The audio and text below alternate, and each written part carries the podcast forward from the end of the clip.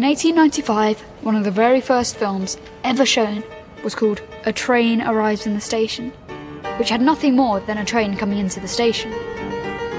When the 69 year old film director Martin Scorsese decided that he needed a break from violence and pain, the world took note. His 2011 family film Hugo sent many critics head over heels as they cheered his technical triumph. However, as we'll see, not everyone was intoxicated by the stunning visual display. Firstly, let's unveil the mysterious glamour that charmed the critics and the Academy. Scorsese was inspired by his 12 year old daughter, who presented him with a copy of Brian Selznick's novel, The Invention of Hugo Cabret, and suggested that he make it into a 3D movie. This is the backstory to Scorsese's first PG rated film in 18 years. Regardless of whether he's trying to please his daughter or not, Martin is pretty serious about the use of 3D visual effects, and his exercise using the fusion camera technique drew the admiration of James Cameron, who referred to it as a masterpiece. I've never seen a movie. What?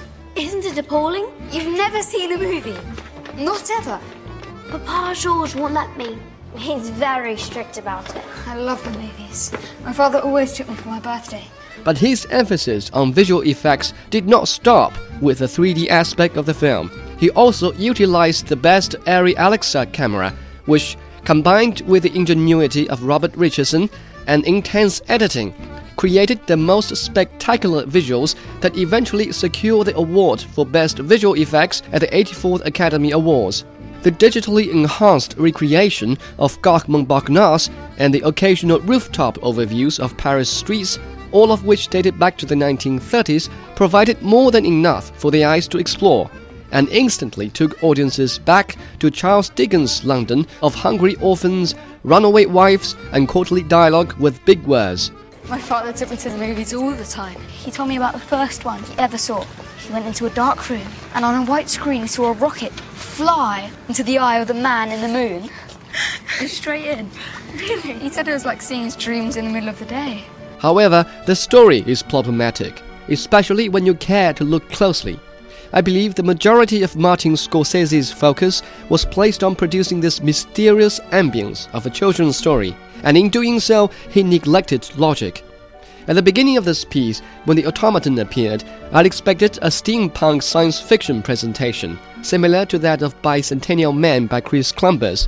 But halfway into the film, the idea of cinema and adventure took charge, and it was only after the last voiceover that I realized Hugo was actually a family film. I'm not blaming Scorsese for causing me to fail my favorite guessing game, but yes, look how confused I was. Maybe that's why broken machines make me so sad. They can't do what they're meant to do. Maybe it's the same with people. If you lose your purpose, it's like you're broken. Like Papa George. Maybe we can fix him. Is that your purpose? Fixing things? The story is confusing because Scorsese tries to achieve too much within 126 minutes. Aside from telling a children's story, he has also tried to pay tribute to movie pioneer George Méliès. Other insignificant additions, such as bemoaning the loss of the war and recreating a train derailment, contributed nothing to the main theme of family.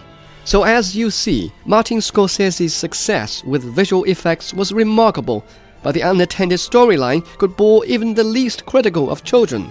Ultimately, Hugo could give you the perfect night with your kids.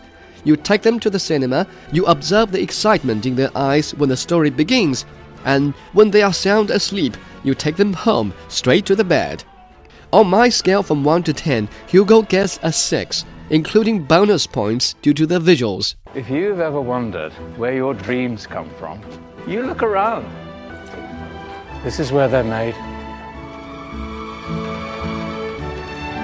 Ladies and gentlemen, the sun will set. Knights in position, lobsters in position, mermaids in position. Action!